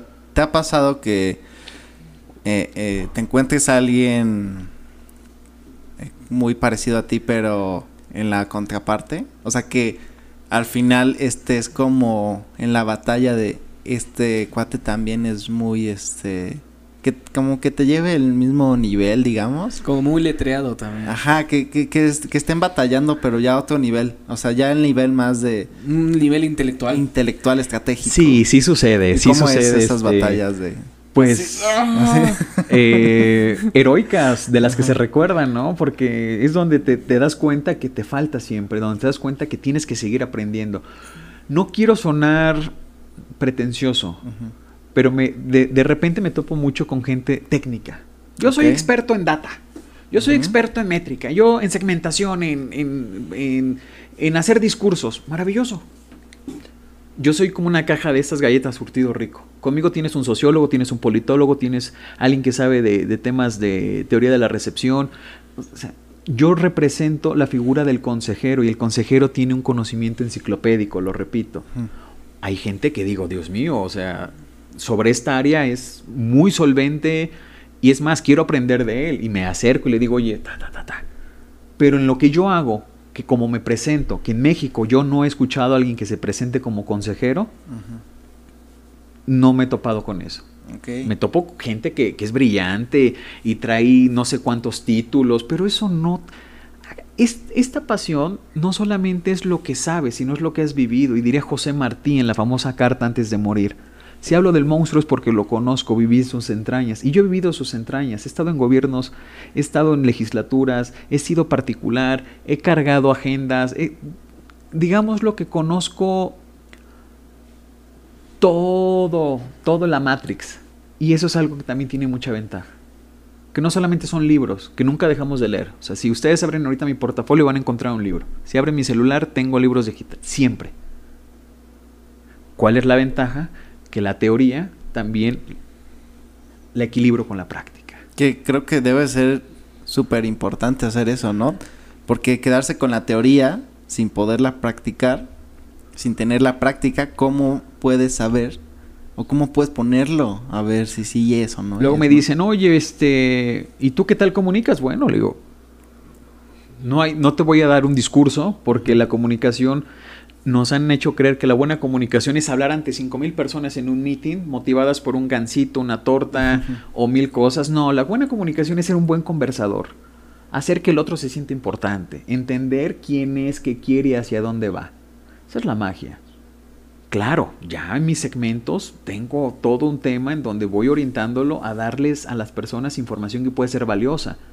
Parte de lo que hago es aterrizar temas muy complejos a un sentido, a un público que lo que menos tiene es tiempo. Si ustedes me siguen en Instagram, tenemos toda una serie de cápsulas que se llaman Hablemos de comunicación y de poder, y eso nos permite entender cómo veo la comunicación y cómo veo el poder, como dos elementos, dos caras de una misma moneda, en donde todos queremos comunicar, todos queremos influir, todos queremos dominar. La mujer que nos puede gustar, queremos que nos diga, sí, vamos por el café, o el hombre que, que nos guste. El aumento de sueldo, queremos que nos lo den y que nos digan, adelante, la siguiente quincena va a ser tu aumento. Eso es comunicar, eso es influir, eso es dominar, eso es persuadir. No es que la gente te aplauda en el Estadio Azteca porque acabas de hacer una arenga. Eso es parte de la comunicación. Pero la comunicación es esto. La comunicación es ¿por qué tomo café y no té? Estoy comunicando. ¿Por qué traigo un suéter gris y no un negro? Porque estoy comunicando. ¿Por qué uso lentes? Porque estoy comunicando. Es estar consciente, Max. Si no estamos conscientes, los objetos nos usan. Si no estás consciente que traes un reloj deportivo, e, el reloj deportivo te usa, pero cuando sabes que lo estás empleando y que puede ser un elemento de código frente a una tribu, todos tenemos tribus. Tú y yo tú somos parte de una tribu sin saberlo. Tatuajes. Somos tribu. Él y yo somos tribu porque tenemos barba al igual que tú, pero digamos la tenemos un poquito más larga. Somos tribu. Con Camacho, ¿qué tribu? somos tribu, que los dos somos maestros en periodismo. Todos tenemos tribus, por eso hay que comunicar a partir de nuestras tribus. Roy, ¿qué opinas del partido América Chivas? No tengo mucha idea porque no sé mucho de fútbol. Tengo otros gustos, otras pasiones. Me voy a otras tribus. Me gustan las motos, me gusta la lectura, me gusta cocinar. Busco mis tribus y ahí es donde busco ser empático. El problema es que llega el político, llega el líder y quiere hablar de todo sin tener conocimiento. No. Roy, es que ¿cómo puedo comunicar de manera efectiva? Primero, no tienes que leer el muy buenos días. Si no somos capaces de llegar a un lugar y decir muy buenos días, ¿cómo están? No vamos a poder comunicar de manera efectiva. Los buenos discursos no se leen, se sienten. Y el discurso no es lo que dices, el discurso es todo lo que te acompaña, todo. Uno es el relato, la escenografía, qué usas, qué no usas, todo eso, o sea, somos libro abierto. Basta que alguien tome un café para saber gustos, aspiraciones, eh, comportamientos, frustraciones. Te digo, alguien que le pone sal a la sopa sin probarla. O salsa. o salsa. Te está hablando de, muchísimas cosas, pero no prestamos atención. No, no prestamos atención. Creo que esta, esta parte de es bien importante y creo que a veces no, no nos damos cuenta todas las cosas que hacemos a manera inconsciente, pero que a veces la respuesta está en la propia, en la conciencia de esas acciones, ¿no? A veces la respuesta a muchas cosas que queremos o la respuesta a muchos problemas está en ser conscientes de lo que estamos haciendo y el por qué. Y eso puede darnos muchas respuestas, ¿no? Por ejemplo, el hecho de que quieres un mejor sueldo. Supongamos a alguien, ¿no? Que está en esta parte a veces la respuesta es en su manera de conversar, ¿no? En cómo se acerca a su, a su tribu, a su gente, en lo que dice, cómo lo dice. Y a lo mejor esos factores hacen que cambie y que a lo mejor, quizás, esta persona, este jefe, se fije en, en, él y le suba el sueldo, ¿no? Puede ser. Todo depende de cómo te observas a ti mismo. ¿Cómo llegas? ¿Cómo es tu discurso? Nadie se prepara para ir a pedir un aumento de sueldo. Nadie lleva escenarios. Yo me dedico a hacer escenarios. Roy, es que como eres brujo. No, se llama prospectiva. Si les gusta, lean a Thomas Miklos. Y en México todo esto lo aterriza eh, la doctora. Ay, se me fue el nombre, Berta. Berta ahorita lo, lo, busco. Es discípula de Thomas Miklos. Escenario ideal. Te van a triplicar el sueldo. No va a pasar. No sucede. Escenario pésimo. Te van a correr y es más, hasta van a pedir que regreses parte de tu nómina. Tampoco sucede, salvo hayas hecho algo negativo. Un escenario que sí es posible, factible. Ah, que llegues y no pidas, que ofrezcas. Que hagas entender que la gente se mueve por intereses. No somos no, no, no, somos las carmelitas, no somos los franciscanos. Vivimos en un mundo de poder, de dominación y de comunicación. Tienes que apelar a los intereses de otro. ¿Cómo te ayudo? Yo aquí vine porque tuve interés, ustedes me invitaron porque tuvieron interés. Roy, entonces eres interesado. Sí, soy interesado. El problema es que el latinoamericano, el problema es que el hispano tiene mucho, eh, no quiere escuchar el no, no quiere escuchar que eres interesado. Claro que soy interesado, tengo interés de estar en uno de los mejores podcasts que he visto y escuchado. gracias, mi querida. Y ustedes tuvieron interés de citar aquí a un pelado que pensaron que tenía algo interesante que contar. Somos personas interesadas, no pasa nada. El problema es que somos tan políticamente correctos que nos volvemos unos cobardes y unos mentirosos.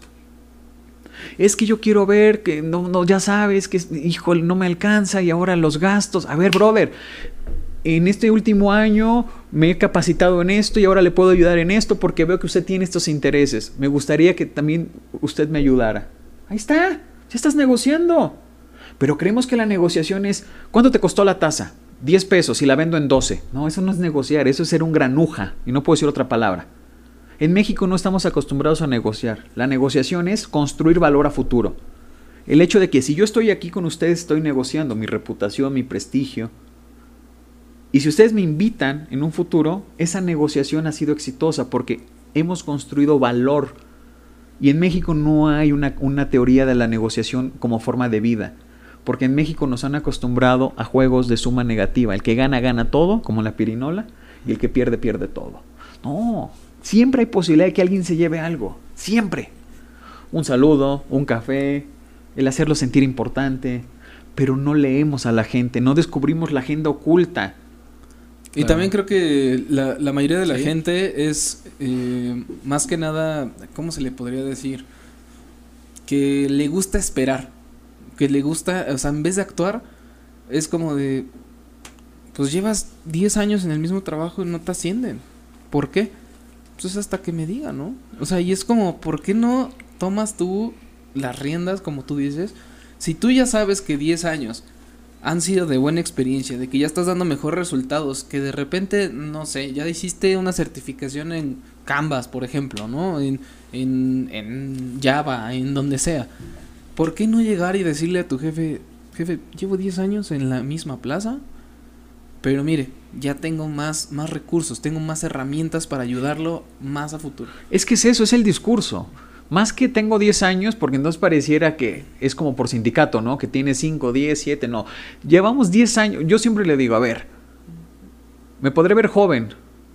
Aunque soy un alma vieja, me digo, a veces me toca negociar con gente que, te impone, ¿no? Gobernadores y todo, líderes de partidos, y dices, espérame.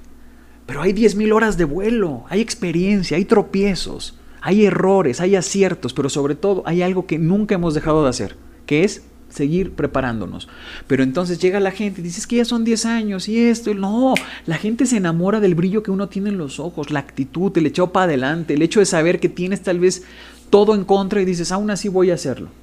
Oye, Roy, es que suena muy coach. No, suena algo que a mí me ha funcionado. Si yo freno y me doy cuenta que soy huérfano desde los 10, que no tenía, digámoslo, eh, condiciones en la ciudad, ta, ta, ta, pues me hubiera quedado en mi pueblo y ahí hubiera estado y ahí estaría haciendo cosas interesantes. Decidí romper con eso y estoy aquí en una de las capitales más importantes del país, que es Toluca, con ustedes contando un relato. El mejor, no lo sé, el peor, tampoco lo sé, el mío.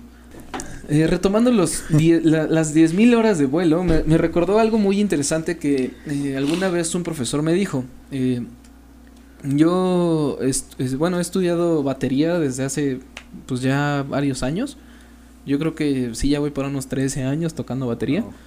Pero realmente si, si me pongo a analizar o a profundizar en realmente esos 13 años, cuánto tiempo invertí en batería, yo creo que todavía no alcanzo las 10.000 horas. Y él es algo que él me había dicho. Para que tú te vuelvas experto en algo, tienes que al menos, eh, en, bueno, ensayar en este caso, 10.000 horas pero conscientes. ¿A qué se refiere con consciente? A que tú te sientes y cualquier cosa que vayas a estudiar, practicar, leer, que te quieras volver experto, tienes que, que tener 100% concentración en lo que haces, ¿no?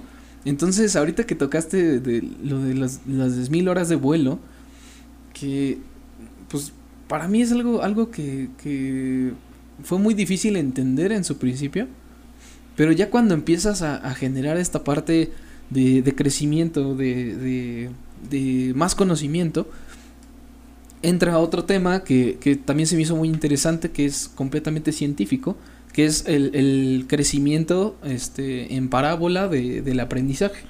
Entonces la curva del aprendizaje lo que decía es que el, el tramo más pequeño, que son de 1 a 6 meses, que es donde aprendes algo, o inclusive 1 a 3 meses, eh, cuando tú aprendes algo, tu curva hace esto, ¿no? Se va hacia arriba completamente. Llega un momento en el que se estanca y ese estanque se empieza a hacer más lento el crecimiento. Si tú no lo sigues practicando, si tú no sigues haciendo las cosas, esa, esa parábola siempre se va a mantener. Entonces, en el, en el tiempo en el que tú aprendes algo, te vuelves experto. ¿Por qué? Eh, vago ejemplo. No sabes jugar, por ejemplo, en, en, tu caso, ¿no? Este, a lo mejor y no sabes jugar fútbol. Sé que no te gusta, pero a lo mejor y tampoco lo sabes jugar. Si tú aprendieras y que te enseñaran lo básico, te lo juro que sería algo así de, eres nato en esto. Pero después de cierto tiempo, te vas a empezar a topar con estos, con, eh, bueno, pues con estos bloques de aprendizaje de cómo bajar un balón, cómo pasarla, Tácticas, este, ya tener ¿no? ya la táctica visual de ya se movió acá y este güey se va a pasar por atrás, pero entonces yo tengo que hacer el movimiento así, así, así. ¿Me explico? Entonces, toda esta parte creo que engloba mucho la curva de aprendizaje con las 10.000 horas de vuelo, ¿no? Entonces, para mí es muy interesante esto porque tener en, en, en cuenta una persona que, que el conocimiento no solo lo usa para saber, sino para transmitir, creo que es lo que más vale la pena ahorita en el momento en el que vivimos. Sí, totalmente. Y creo que una parte, Roy, a, ver si nos ayudas a, a, la gente que, por ejemplo, quiere comunicar mejor, que quiere abrirse más, porque yo he conocido muchas personas que de repente es que me cuesta trabajo hablar, o me dicen, no, es que mm, me da mucha pena, o soy muy penoso y me da, no puedo. Se cierran. Pero ¿cómo, cómo, ¿qué consejos le darías para que estas personas puedan comunicarse mejor, puedan proyectarse de una manera más eficiente? ¿Qué, qué elementos pueden ir moviendo o darse cuenta para poderlo hacer? Vivimos en un momento tan álgido, tan veloz, en donde lo que menos tenemos es el tiempo para frenar y decir, ¿dónde estoy? Okay. No sabemos cómo suena nuestra voz, no sabemos cómo nuestra cara es de expresiva o de rígida. Yo lo que les pido a todos es, uno, la comunicación es un factor innato en el ser humano. Un bebé al llorar se está comunicando y desde luego cuando se da cuenta que la mamá o su figura que le da protección reacciona de inmediato, después ya no llora ni por dolor, ni por hambre, ni por incomodidad. Llora porque le tomó la medida a la persona. ¿Qué quiero decir? Hay que, quitar, hay que desmitificar la comunicación. La comunicación no es algo exclusivo, no es un commodity de los políticos ni de los empresarios. Son quienes más le eh, le han sacado provecho o quienes más han enfocado un tema profesional. Pero la buena comunicación se vuelve cuando somos buenos conversadores. Entender que uno tiene algo digno que contar. ¿Con qué vas a estar acompañando tu relato? ¿Qué es lo que te motiva? ¿Qué es lo que te emociona? ¿Con qué puedes tú seducir al otro? Pues contando tu historia.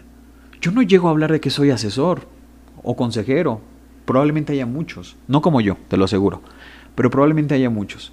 ¿Cómo llego diciéndoles? Les digo que cronológicamente yo tengo 35 años, pero realmente yo nací hace 7 años, cuando decidí poner un freno a mis hábitos nocivos, a un estilo de vida completamente que me estaba llevando a un lugar que tal vez hubiera sido la muerte o una forma muy, muy distinta de lo que hoy disfruto. Oye. Roy, perdón que te interrumpa, pero puedes eh, yo, yo, me sorprendí apenas la foto que subiste. Sí. Neta la vi y dije, no puede ser que seas tú. Pero bueno, la gente que no sabe, ¿puedes relatar un poquito? Sí, sí, sí. De hecho voy a ese relato. Ah, perfecto. Porque es lo que me permite a mí andar por la vida a decirle a la gente, no me digas que no puedes, cuando hay muchos que lo han hecho. Muestra soy yo. Yo pesaba 150 kilos. Era talla 42 morado, 44 suavecito de pantalón yo caminé el infierno descalzo en el sentido de lo que era una obesidad mórbida. Por muchos factores, malos hábitos, temas emocionales, comodidad, descuido, lo que quieras. Pero hace siete años dije, basta, tomé decisiones y hoy tengo un relato distinto. Con eso me comunico con la gente. Yo no busco impactar en su comunicación eh, pensando que todos son políticos. Yo busco impactar dic diciéndole con qué bandera andas por el mundo compartiéndole a la gente lo, lo que estás haciendo de tu vida. Es que yo no tengo nada digno que contar. ¿Por qué? Es que no has frenado y no te has dado cuenta. Somos bien egoístas con nosotros. Creemos que solamente el de enfrente tiene la capacidad para contar su relato y cómo se logró ser millonario, cómo logró superar eh, una adicción, un vicio, un trauma. Cuéntaselo al mundo. Entonces no hay secretos, Max, Chris, para ser un buen comunicador. Solamente es prestar atención a cómo te comportas, prestar atención si realmente al otro lo estás considerando a través de la, de la importancia. Yo hoy cuando me vaya, sé perfectamente que Chris tiene 13 años de horas de vuelo tocando batería y no se me va a olvidar. Y el día que lo vea, yo ya sé que puedo llegar y preguntarle, oye, ¿qué baterista te gusta más? ¿Cómo te gusta más la figura del de Foo Fighters? ¿Como vocalista o siendo el gran baterista de Nirvana? Ya tenemos elementos en común. Eso es ser un buen comunicador. Creemos que un buen comunicador es hablar así, decir muy buenos días, con el permiso de la mesa directiva o con su venia o coadyuvar. Eso no es cierto, eso es parte de un ritual que cada día empieza a ser menos valorado y más despreciado. Un buen comunicador es sentarte, saber qué le gusta al otro, ubicar perfectamente, Max, que tienes un hermano que no vive en México y que lo extrañas y que probablemente es motivo de orgullo tanto de, de tu parte como de él para ti. Y es eso es prestarle atención al otro y ahí comunicar. El problema es que nos han hecho creer que la comunicación es sofisticada y que no, la comunicación es entender que el otro tiene una historia, que tiene dignidad y que al final todos buscamos sembrar el interés, buscamos dominar, buscamos persuadir. ¿Por qué? Porque así somos. Desde el Max Cavernícola, Chris Cavernícola y el Rodrigo Cavernícola lo hemos hecho ahora más sofisticado, pero esto es eso. Entonces, ¿cuál es el secreto para comunicar?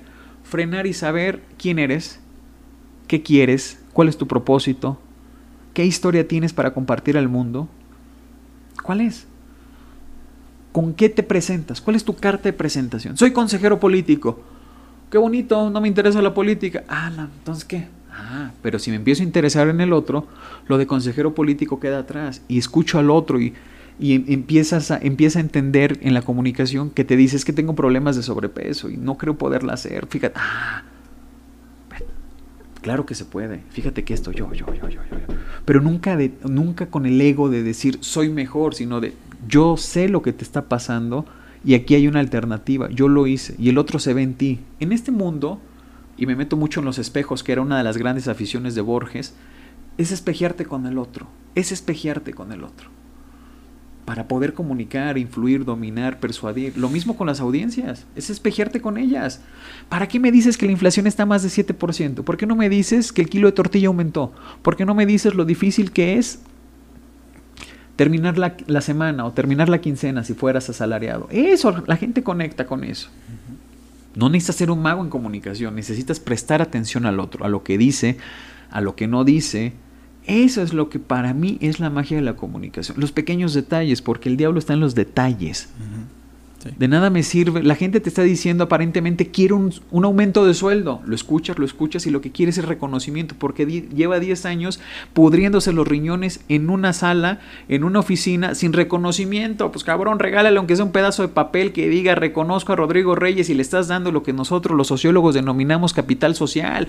Y para él va a ser un hit pero no prestas atención. El dinero fue el pretexto. Claro que lo necesita, pero lo que quiere es una sobadita de lomo y decirle, estoy contigo, reconozco tu trabajo, es más, ¿cómo anda tu agenda para que comamos o nos tomemos un café?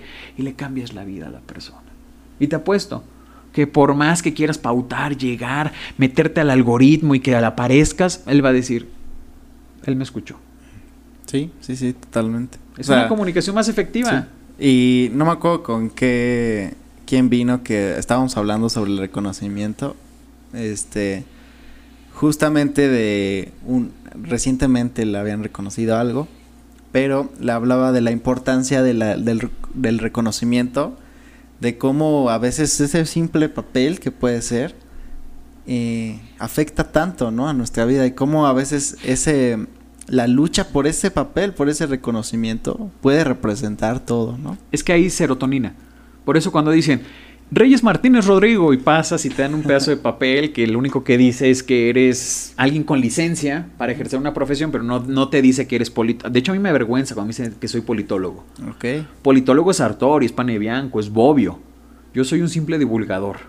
¿No? Entonces, este, ¿qué genera el cuerpo de uno cuando en tu tribu te dan un papelito enfrente de ellos, hay químicos que te motivan, te emocionan, te ponen contento. Ese es el negocio de esto, ¿no?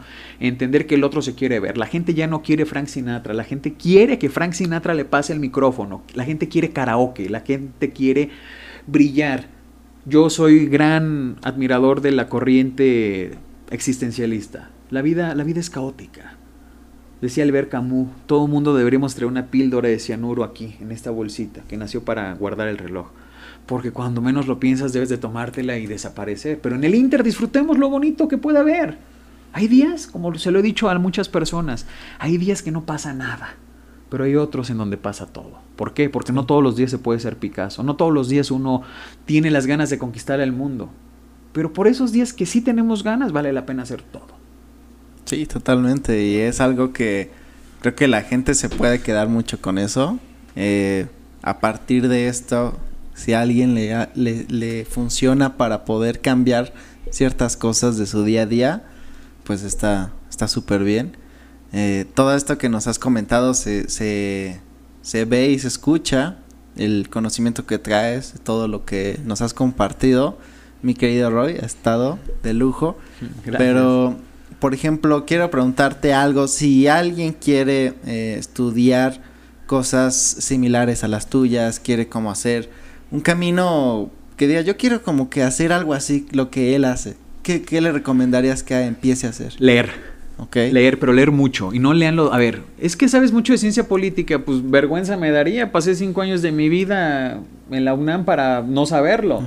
Lean cosas distintas. Y todo el mundo está bebiendo fuentes eh, las típicas fuentes, no sé, eh, los típicos libros, las típicas plataformas de series, vayan véanlo para que tampoco se vuelvan el loco de Zaratustra, que, que, ustedes nada más entiendan, no, vayan y sepan que está en boga el juego del calamar, que está en boga tal película, porque eh, tienes que tener un conocimiento y un lenguaje común, amplio, pero ver realmente, y esto lo hacía Maquiavelo, ver realmente a fuentes distintas, vean películas distintas. A mí me fascina el, el, cine italiano, me, gusta mucho toda la composición francesa y lo hago para satisfacer mi espíritu y me sirve también para satisfacer mi ego, porque entonces cuando estoy en una mesa con intelectuales, cuando estoy con una mesa con eh, políticos profesionales y citas a un Pablo Sorrentino y sabes perfectamente que el Negroni es uno de los tragos más sofisticados o sabes que el espresso nace bajo cierta fusión entre el café que es de origen etíope, en mil, tiene 850 años el registro bajo la leyenda de Caldi, pero es la ingeniería italiana la que lo revoluciona. Entonces empiezas a proyectar que tienes algo mucho más que ofrecer en la mesa que un simple papel que dice que eres licenciado en ciencia política. Eso yo ni siquiera los tengo colgados, me da hasta pereza. Lean, lean cosas distintas. Yo encontré en la fiesta del chivo, en el yo supremo, en toda, en el otoño del patriarca, en la silla del águila, en el maestro y Margarita y muchísimos libros más, perlas de la sabiduría, del poder, de la dominación, muchísimo más interesantes, útiles que los libros de ciencia política. Lean poesía, vean cine, escuchen música distinta, eso los va a permitir tener más cartas para poder mostrarlas en la mesa. Porque uno siempre tiene que llegar a una mesa, a una casa con algo. Si no tienes algo que ofrecer, no vayas. Regrésate y haz otra cosa. Uno siempre tiene algo que ofrecer, si no, no vayas. Y por ejemplo, ya digamos que empiezan a, a tomar ese camino, ¿qué, ¿qué carreras tú recomiendas que te puedan acercar o ayudar mucho a desarrollar esto? Ciencia política, sociología. O sea, si tú me preguntas cuáles son la, el paraguas donde se sostiene esto, ciencia política, sociología, antropología, semiótica, estudios visuales, eh, análisis del discurso, teatro. Okay el, comportamiento en el escenario. Yo, por ejemplo, ahorita me cuesta estar sentado, me siento limitado, porque yo soy una persona que tiene que caminar, que tiene que tocar, que tiene que, buscar cómplices cuando da conferencias, pláticas, talleres. Ok. Entonces son esas las áreas que te pueden ir dando una guía, pero la mejor guía es la lectura.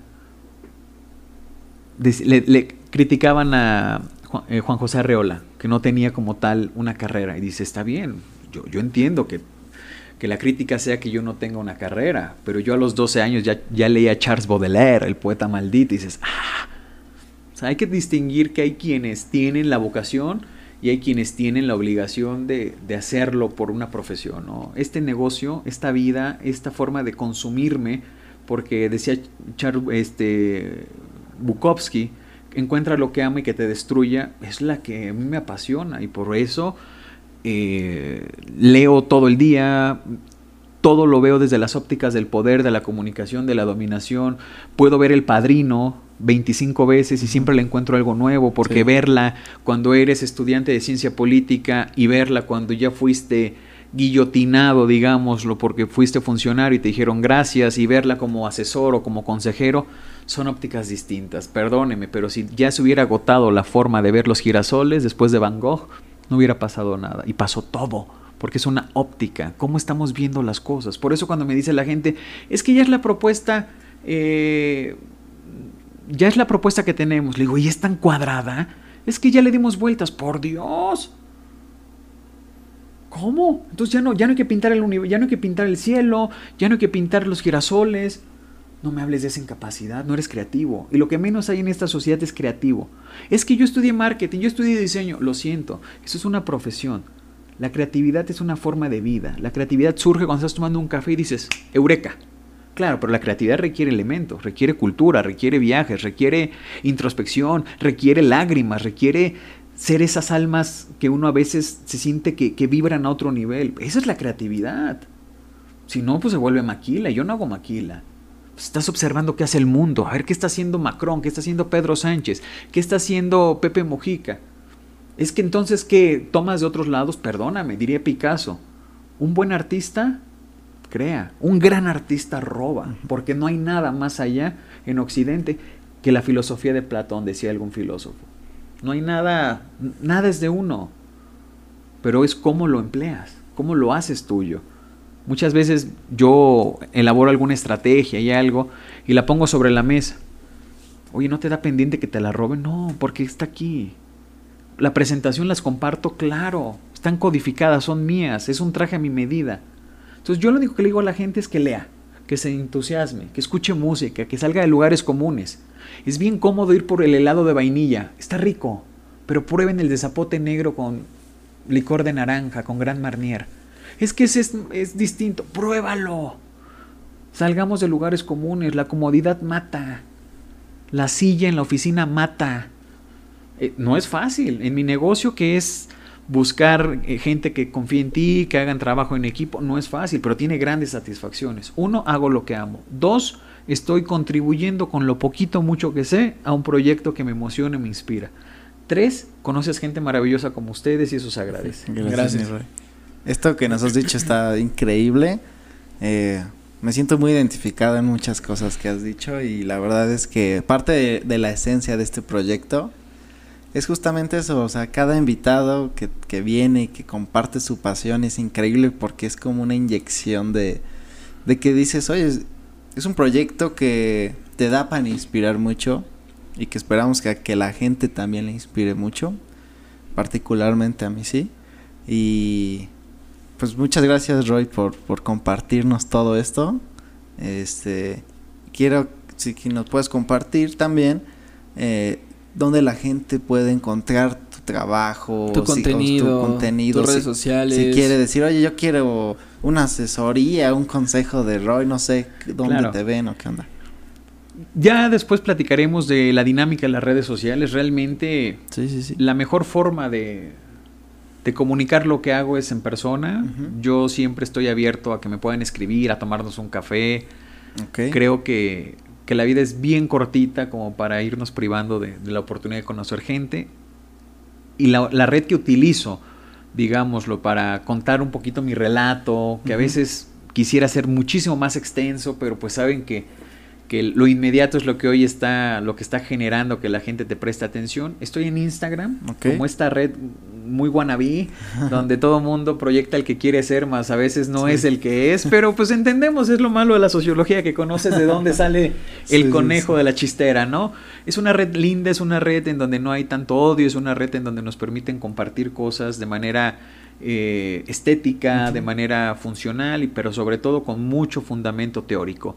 Estamos en Instagram, estoy como Roy R. Martínez. Ahí estamos platicando un poquito de, hablemos de comunicación y de poder, que se ha convertido ya en un byte importante. porque he pues, visto varios. Le compartimos a la gente, le compartimos a la gente que no hemos cambiado tanto, que la comunicación sigue guiando nuestra forma de comportarnos y sobre todo que la dominación, queramos o no queramos, está presente. Pero yo busco que quienes me den la oportunidad de compartir lo que sabemos, pues que sean los que dominen, ¿verdad? o si se dejan dominar, que sea con estrategia. Con estrategia. pues Roy, muchísimas gracias. Eh, realmente ha sido una, una entrevista bastante fructífera. Yo creo que sí, este, Cristian. Y bueno, no nos queda más que eh, agradecerte. De verdad, muchas, muchas gracias por haber aceptado la invitación. Esperemos que te la hayas pasado bien. Y eh, bueno, ahora para ustedes, fonditos, acuérdense, eh, las redes sociales las vamos a poner aquí abajo de, Roy, para que puedan ver todo lo que todo, lo que, tiene, todo lo que hace, los talleres este próximos y todo. Y pues para todos los fonditos, recuerden que nuestras redes sociales son Instagram, Facebook, TikTok y Spotify, donde pueden escuchar cada uno de nuestros episodios, incluyendo este. Así es, mi Roy, pues hemos llegado al final de este episodio. Muchísimas gracias pues citando un lugar común de uno de los... Eh, yo creo mucho en la memoria sensorial, ¿no? Ya platicaremos. El viernes tengo una capacitación sobre negociación y memoria sensorial. El rock en español me lleva a una etapa muy bonita de mi vida, que fue la adolescencia, y citando a, a Cerati, que la muerte lo inmortalizó, pues gracias totales. Excelente. Muchas gracias, Roy. Pues y muchas gracias, amigos, por estar en este episodio. Muchas gracias, Fonditos. Hasta Nos vemos. nuevo episodio. Adiós. Chao. Y corte final. Pues un placer, me la pasé muy bien. Estuvo bueno. Hablamos de muchas cosas, pero bueno, este. No, y es.